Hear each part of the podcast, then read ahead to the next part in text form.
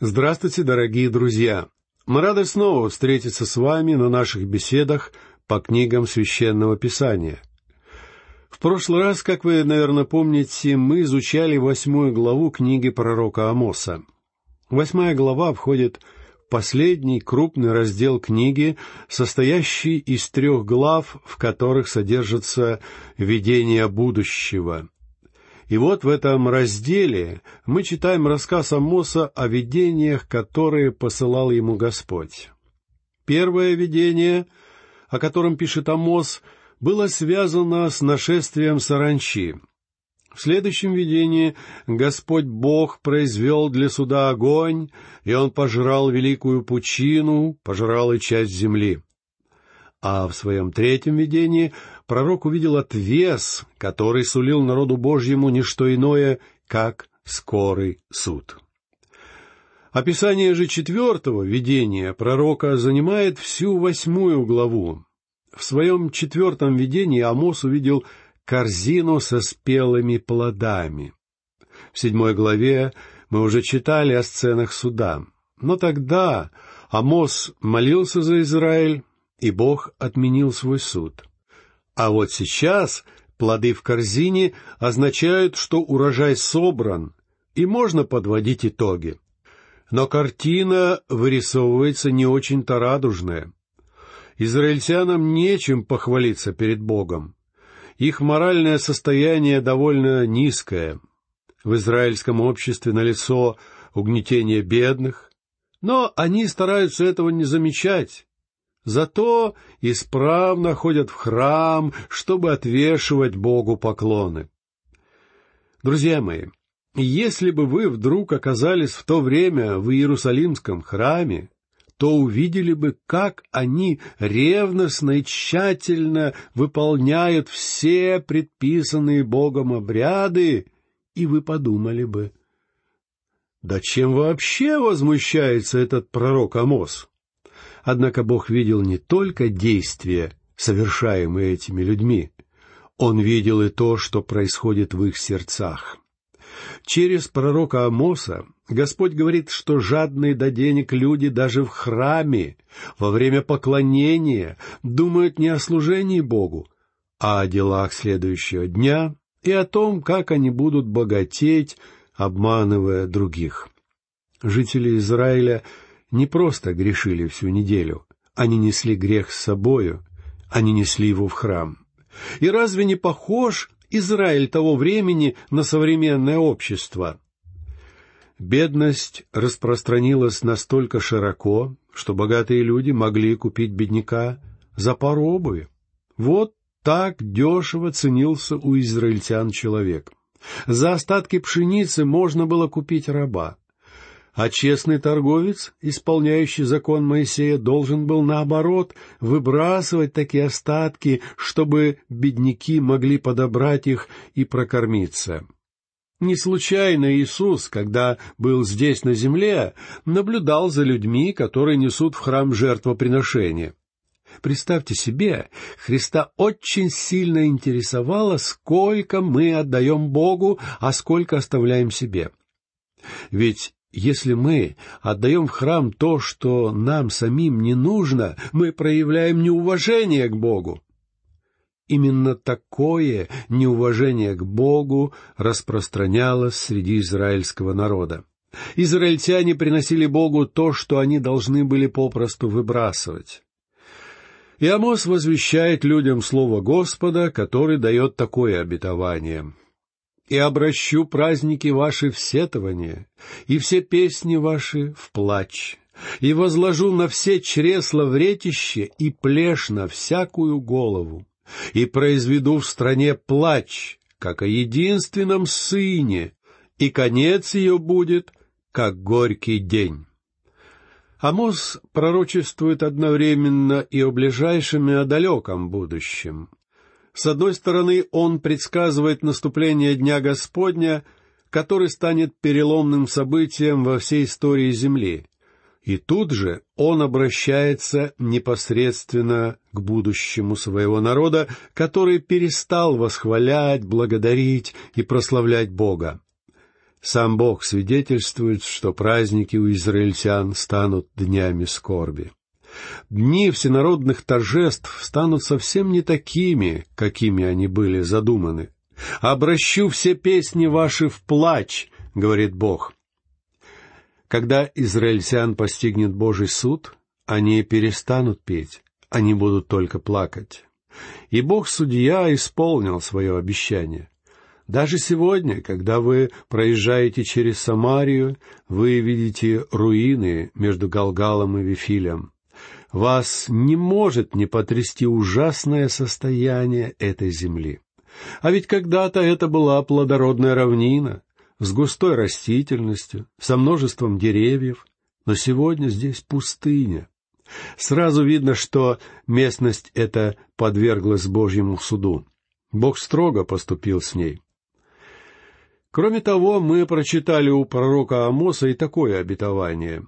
«Вот наступают дни, — говорит Господь Бог, — когда я пошлю на землю голод, не голод хлеба, не жажду воды, но жажду слышания слов Господних». Друзья мои, это будет необычный голод. Бог дал израильтянам свое слово, а они отвергли его. Они презрели его и отвернулись от него. И теперь Бог говорит им, «Настанет день, когда вы будете лишены привилегии слышать мое слово.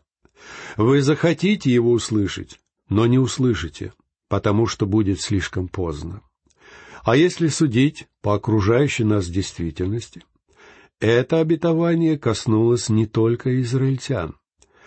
В нынешней Америке, например, Слово Божье проповедуется очень слабо. Конечно, в каждом гостиничном номере на столе лежит Библия, у каждой семьи есть Библия, но кто ее изучает?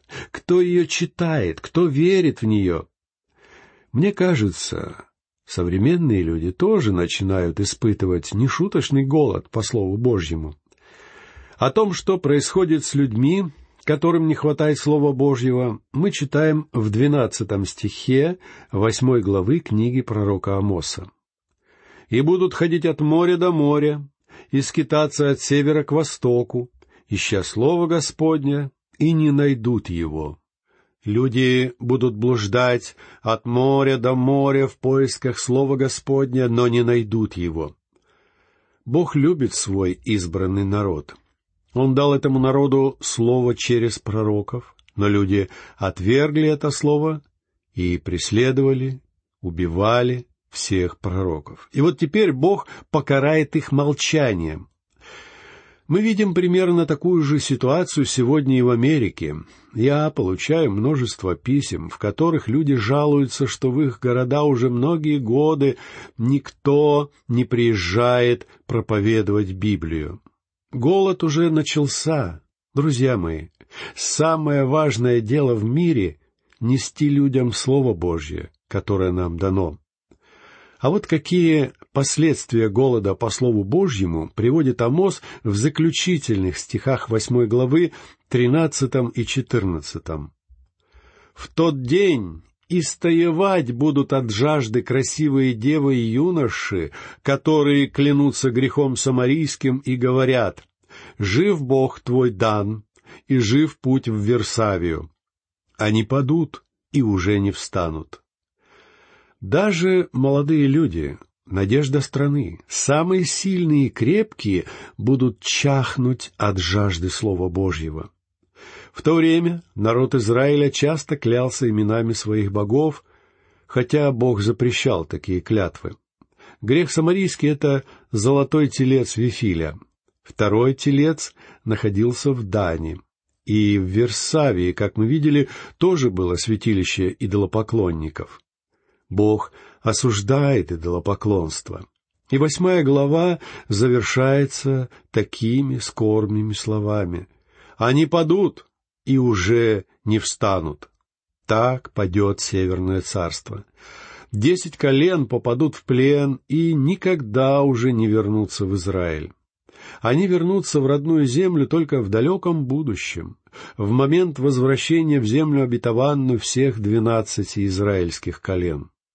Следующая, девятая глава книги пророка Амоса, последняя, заключительная. В ней Амос описывает славное будущее возрожденного Израиля. Послушайте первый стих.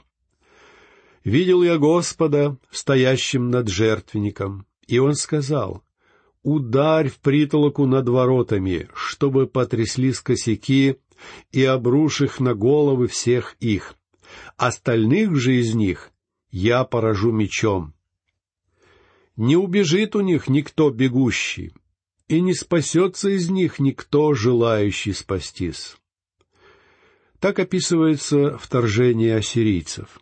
Мы должны понимать, что жертвенник здесь — это не жертвенник в храме Соломона в Иерусалиме, но, скорее всего, жертвенник храма Ваала в Самарии. Я лично видел в Самарии развалины этого храма. «Ударь в притолоку над воротами, чтобы потряслись косяки, и обрушь их на головы всех их», — говорит Бог. Во время осады люди будут искать убежище в храмах. Но храмы обрушатся так внезапно, что многие останутся внутри и будут завалены колоннами. Не убежит у них никто бегущий, и не спасется из них никто желающий спастись. Те же, кто спасется, будут угнаны в рабство. Обратите внимание на ужасное обетование, записанное во втором стихе. «Хотя бы они зарылись в преисподнюю, и оттуда рука моя возьмет их, хотя бы взошли на небо, и оттуда свергну их. Хотя бы они зарылись в преисподнюю, особо отмечает Бог. Использованное здесь еврейское слово «шеол» означает «могила» или «место пребывания мертвых». Довольно яркая и в то же время правдивая картина наказания, не так ли? Люди захотят закрыться в преисподнюю, то есть умереть, лишь бы избежать наказания. Но наказание неотвратимо. Грешников до глубины души пугают две вещи — вездесущность и постоянство Бога. И средства массовой информации в нашем обществе промывают людям мозги специально для того, чтобы изгнать эти вещи из их сознания. Но если бы люди немного задумались, то они поняли бы, Отрицать вездесущность и постоянство Бога невозможно. Бог вездесущ, Он находится везде. И даже смерть не может разлучить нас с Богом. Вы обязательно встретитесь с Ним. А кроме того, Бог неизменен. Иисус Христос остается прежним сегодня, завтра и вечно. Именно эти два качества Божьих утешают детей Божьих но пугают грешников. Человека верующего вездесущность Бога утешает мысль, что Бог никогда его не покинет. В тринадцатой главе послания к евреям, стих пятый, записаны такие слова Господа Иисуса Христа. «Не оставлю тебя и не покину тебя». Если Христос принимает вас, то это навсегда, и вы уже не можете высвободиться из Его руки. А быть в Его руке значит быть очень близко от Него. Господь Иисус свидетельствовал, что наши отношения с Ним подобны отношениям лозы и ветвей. Что может быть ближе к лозе, чем ее ветви? Ничто. Также вездесущность Бога — это великое утешение для верующего. А вот неверующего человека вездесущность Бога пугает.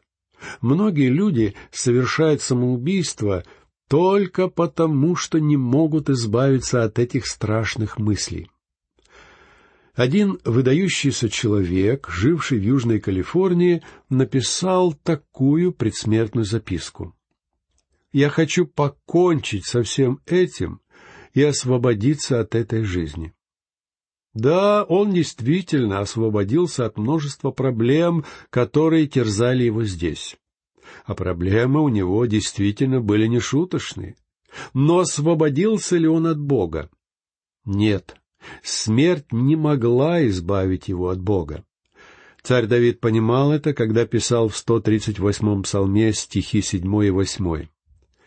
«Куда пойду от духа твоего, и от лица Твоего куда убегу?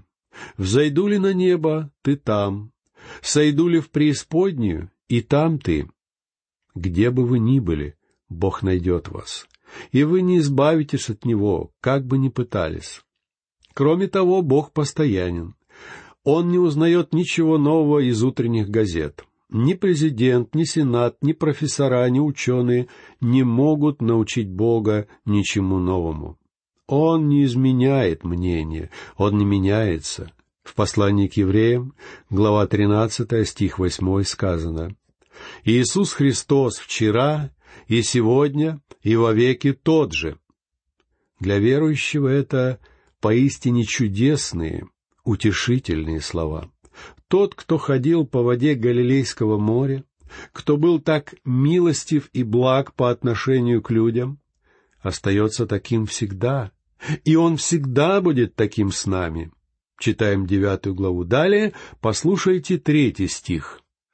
«И хотя бы они скрылись на вершине кормила, и там отыщу и возьму их. Хотя бы сокрылись от очей моих на дне моря, и там повелю морскому змею уязвить их. И хотя бы они скрылись на вершине кормила, и там отыщу и возьму их, говорит Бог. Сегодня на Кормиле находится город Хайфа. Гора Кормил покрыта лесом и возвышается примерно на шестьсот метров над уровнем моря. Я был там несколько раз и обратил внимание на пещеры по бокам этой горы. Там тысячи пещер, если считать их только со стороны моря. Но и там, говорит Бог, Он нашел бы грешников. Даже если бы люди укрылись на дне моря, Бог настиг бы их. Им не скрыться. Послушайте далее стихи четвертый и пятый. «И если пойдут в плен впереди врагов своих, то повелю мечу и там убить их, обращу на них очи мои на беду им, а не во благо. Ибо Господь Бог Саваоф коснется земли, и она растает, и восплачут все живущие на ней, и поднимется вся она, как река, и опустится, как река египетская. И если пойдут в плен впереди врагов своих, то есть сдадутся добровольно, чтобы их пощадили, но и тогда им не избежать Божьего суда. Друзья мои, грешники правильно делают, что боятся гнева Божьего и со страхом глядят в будущее. Им не уйти. Человек совершает самоубийство, думая, что избавляется от неприятностей. Но на самом деле он движется по направлению к еще большим неприятностям, к Божьему суду, он попадает из огня в полымя в буквальном смысле. Если вы когда-нибудь бывали в Израиле, то вы не могли не заметить, это больше не сказочная земля.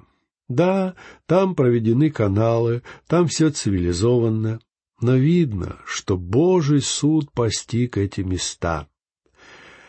Когда я был в Израиле, в лифте гостиницы мне встретилась милая еврейская пара, муж и жена, и мы стали говорить об их земле. Они собирались покупать квартиру. Они считали, что должны насовсем перебраться в Израиль или хотя бы жить там часть года. Но муж честно сказал мне, «Хотя мы купили тут квартиру, потому что хотим помогать своему народу, нам не кажется, что мы поселимся здесь. Мне не кажется, что это та земля, которая описывается в Библии. Очевидно, этот человек никогда не читал пророчеств Амоса и не понимал, что это именно та земля, которая описывается в Библии. Но только ее постиг Божий суд. Читаем далее, послушайте стихи шестой и седьмой. Он устроил горние чертоги свои на небесах и свод свой утвердил на земле. Призывает воды морские и изливает их по лицу земли. Господь имя ему. Не таковы ли, как сыны Ефиоплян, и вы для меня, сыны Израилевы, говорит Господь. Не я ли вывел Израиля из земли египетской, и филистимлян из Кавтора, и арамлян из Кира, Амос замечательным образом напоминает народу о всемогуществе Бога. Господь не только вездесущ, но и всемогущ. Он сотворил все — небеса, солнце, луна, планеты, громадные галактики, звезды, вселенная — все это повинуется Ему. Он дал им определенные законы движения, и они движутся по этим законам. Но маленький человек постоянно бунтует против Бога. Вот почему Амос спрашивает израильтян, «Неужели вы думаете, что сможете скрыться от всемогущего Бога?» А дальше у Амоса мы находим очень своеобразную вещь. Бог сообщает Израилю о своей любви, и вот каким образом. «Разве не так я люблю вас, как люблю эфиопов?» — спрашивает Бог. Когда войска Муссолини вторглись в 1935 году в Эфиопию, я специально изучил библейские пророчества об этой стране и с удивлением обнаружил, какое важное место занимает она в Божьих планах на будущее. Этот народ кажется нам незначительным, но для Бога он очень важен, равно как и все прочие народы. Вот почему Бог ссылается здесь на множество народов, которые окружали Израиль, испытывали на себе Божье благословение. Дорогие друзья, на этом наша беседа по книге пророка Амоса заканчивается. В следующий раз мы познакомимся с заключительными стихами из этой книги и выясним, что, несмотря на все тяготы и лишения, народ Божий все-таки вступит в эпоху славного будущего. Об этом мы узнаем из пятого видения Моса, связанного с восстановлением Царства Господа на Святой Земле. В своих предыдущих видениях Амос видел ужасные дни суда — видел рассеяние своего народа и даже дни, предшествующие периоду великой скорби. Но однажды Бог вернет Израиль в родную землю. Северного царства, Израиля и Южного царства Иудеи больше не будет. Израиль будет единым царством, как был в начале своей истории. В нем будут жить все двенадцать колен, которые сегодня рассеяны по всему миру и затерялись среди других народов. Вот что предсказывается в пятом видении пророка Амоса.